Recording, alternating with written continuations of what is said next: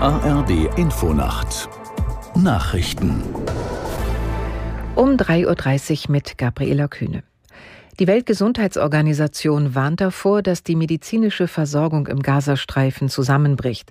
Laut der WHO kann dort nur noch in rund der Hälfte der 38 Kliniken gearbeitet werden.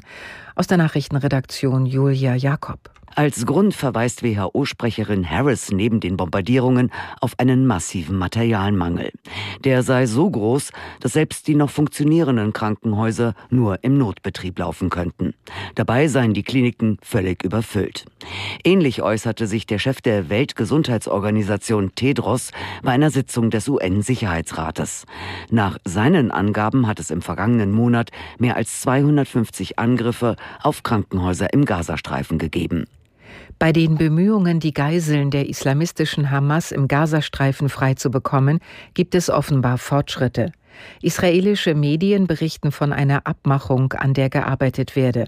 Einzelheiten von Christian Limpert in Tel Aviv. Es gibt derzeit noch wenig konkrete Details oder Informationen dazu, aber am Abend haben hier in israelischen Nachrichtensendungen hochrangige Beamte, die meisten davon mit Geheimdiensthintergrund, bestätigt, dass die Chancen auf einen großen Deal, wie sie gesagt haben, gestiegen sind. Ein Deal, an dem wohl auch der amerikanische Geheimdienst und Katar beteiligt sein sollen. Die Angehörigen, also jene Menschen, die um ihre Angehörigen, um Geiseln bangen, für die ist das ein, ein großer Hoffnungsschimmer, denn es ist wirklich das erste Mal, dass nun auch die israelische Seite Verhandlungen über so einen Geiselaustausch bestätigt. Die Spitzengremien der hessischen SPD haben einstimmig dafür gestimmt, Koalitionsverhandlungen mit der CDU aufzunehmen.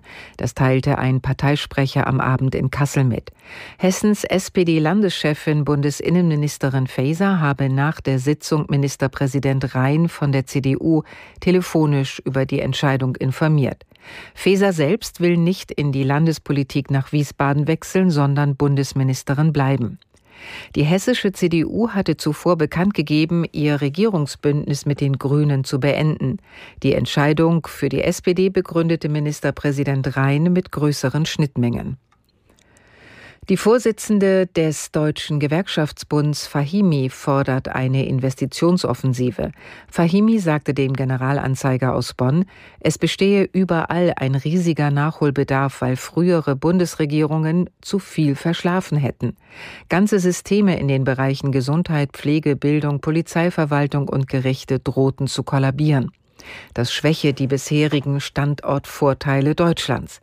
Die DGB-Vorsitzende fordert unter anderem moderne Digital- und Energienetze sowie ein Wasserstoffstrategie. Das Wetter in Deutschland. Am Tage Schauerwetter, im Osten meist trocken, Höchstwerte 4 bis 11 Grad. Am Sonntag meist bewölkt, im Norden unbeständig 2 bis 10 Grad. Das waren die Nachrichten.